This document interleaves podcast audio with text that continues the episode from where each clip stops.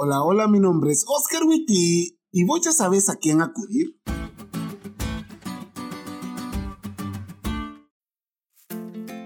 ¿Qué haces cuando las cosas te salen mal? Pero mal en serio, no mal, reprobé porque pasé viendo Netflix durante el semestre, sino mal, tengo el corazón roto. Mal, no tengo dinero para salir con los compromisos financieros. Mal, estoy enfermo y no podré trabajar. O mal, mi vida corre. Cuando estás en esas situaciones, ¿qué haces? ¿A quién buscas para que te ayude? Ezequías estaba pasando por una situación mala, pero mala nivel van a matar a todo mi pueblo y a mí con ellos.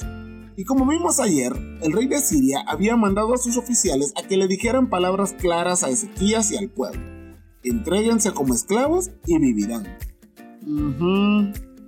Jugando la carta de los otros dioses no pudieron, llegaron donde el pueblo de Dios y le dijeron que Dios tampoco podría. Aquí tenemos que hacer un paréntesis. Los asirios eran fuertes, pero realmente fuertes, y acababan de destruir Laquis, una ciudad fortificada que estaba muy cerca de Jerusalén. Así que el pueblo de Israel sí sabía qué tan fuertes eran los asirios. Fin del paréntesis. En ese momento, Jerusalén y el rey Ezequías se descorazonaron y mandaron a preguntarle a Dios qué habría de pasar. Dios les dijo que no se preocuparan, que él iba a mandar a los asirios lejos por un rumor y todo iba a estar bien. Y fiel al estilo de Dios, así sucedió.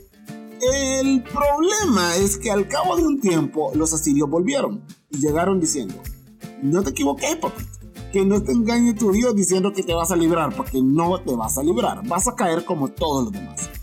En ese momento, Ezequías hizo una de las cosas más geniales que he leído en la Biblia y que cada vez que la leo me vuelve a encantar. Ezequías tomó la carta de mano de los mensajeros y la leyó.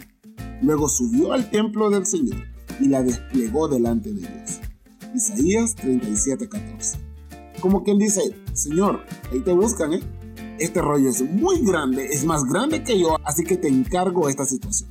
Y luego de hacer tan majestuoso acto de extenderle la carta a Dios, le dice, demuéstrale a estos tipos que tú sí eres Dios. Nosotros no, estos eran palos y piedras, pero tú sí eres Dios. Muestra tu poder. Cuando las cosas están mal, tan mal que los problemas nos sobrepasan, la mejor solución es Dios, porque puede que los problemas nos sobrepasen a nosotros, débiles seres humanos, pero nunca a Dios. Como diría el quizás trillado, pero muy cierto dicho cristiano que nuestros padres nos decían, no le digas a Dios cuán grande es tu problema, mejor dile tu problema cuán grande es tu Dios.